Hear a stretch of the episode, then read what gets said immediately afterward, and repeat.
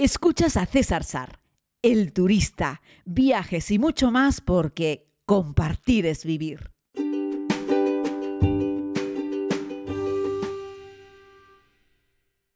Muy buenos días a todas y a todos. Bienvenidos a este podcast, el primer podcast del año 2022. Sí, lo sé, hoy es un poquito más tarde, pero es que ayer fue el último día del año y me acosté un poco tarde.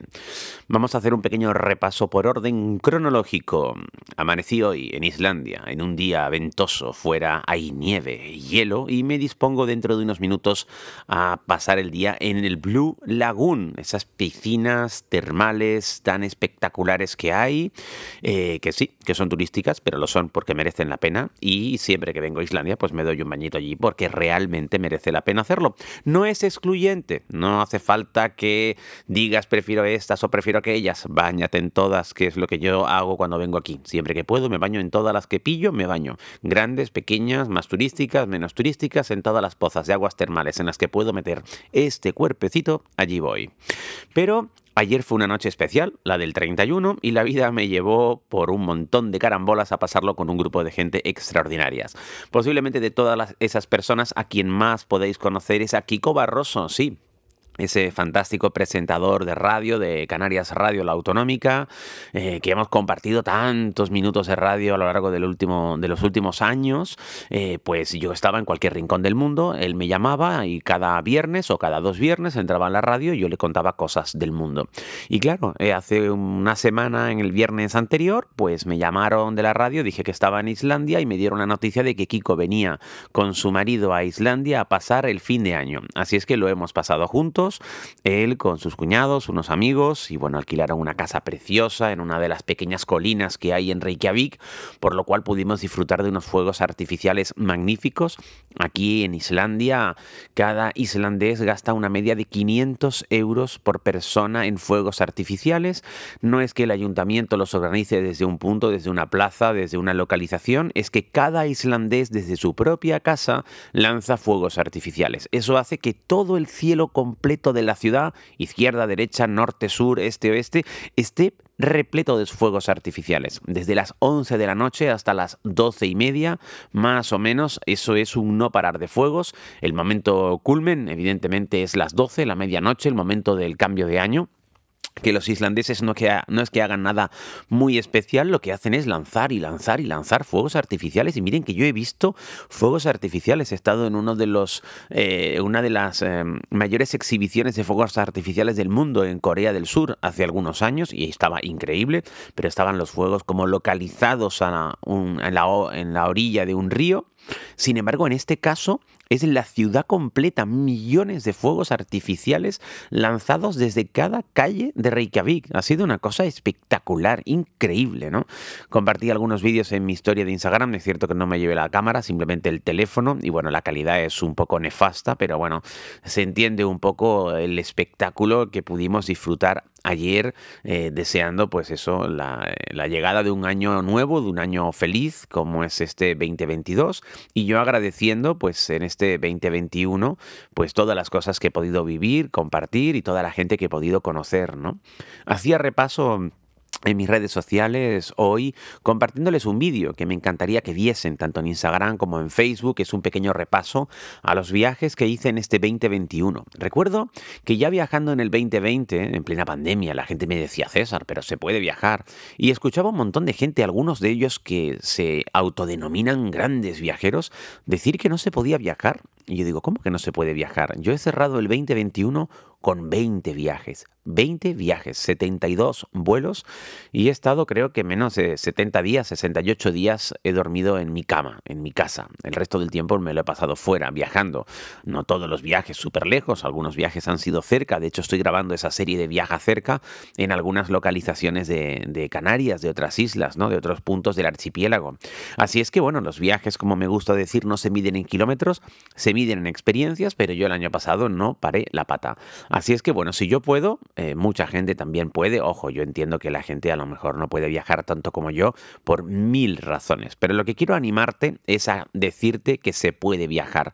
No a todos los países que te gustaría porque hay muchos que siguen cerrados, pero sí se puede viajar a un montón de sitios y por eso este año me he propuesto lanzar unos cuantos viajes con, con la comunidad. Ya tengo esas dos salidas previstas para Tanzania, tengo además esa salida en principio, déjenme que terminemos de cuadrar todo, pero una salida en agosto, como para el 13 de agosto, para Islandia, precisamente en el lugar en el que me encuentro, con unos amigos de Boreal Travel en verano, que hay más horas de luz y vamos a poder disfrutar de unos paisajes increíbles.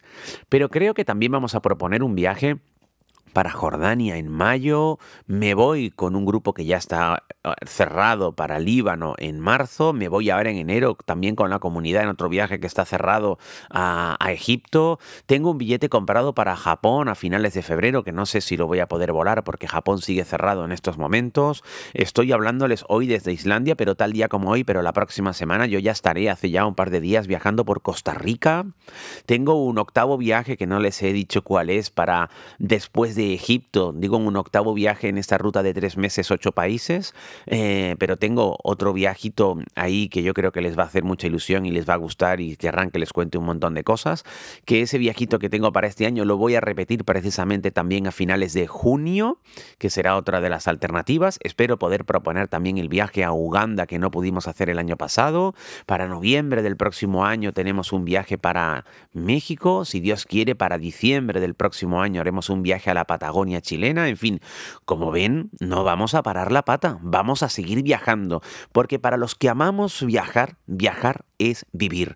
Y como no queremos dejar de vivir, queremos seguir viajando. ¿Se puede? Sí. ¿Con dificultades? Por supuesto. Pero se puede hacer. Hagámoslo. Por querer es poder.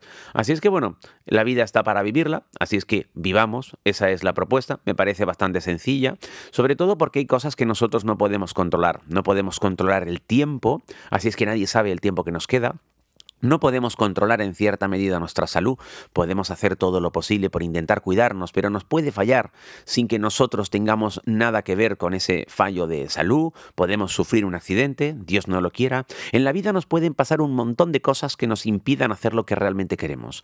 Así es que si me estás escuchando y gozas de, buena salud, realmente yo creo que lo que tenemos que hacer es lanzarnos a hacer lo que, nos más, lo que más nos gusta. En mi caso viajar, pero a lo mejor en tu caso te gusta hacer otras cosas. Bueno, pues esas cosas que te guste hacer, hazlas. No lo pospongas.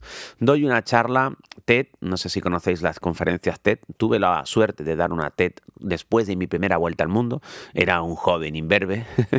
Pero en esa conferencia que lleva por título Serás lo que quieras ser, les explicaba a la gente que no tenemos límites, que tenemos que tener una concepción clara del valor y la importancia del tiempo, que tenemos dos cosas que importan en esta vida, primero nuestra salud y después el tiempo, que el tiempo no lo podemos comprar ni vender, que no lo podemos regalar, que no lo podemos predecir.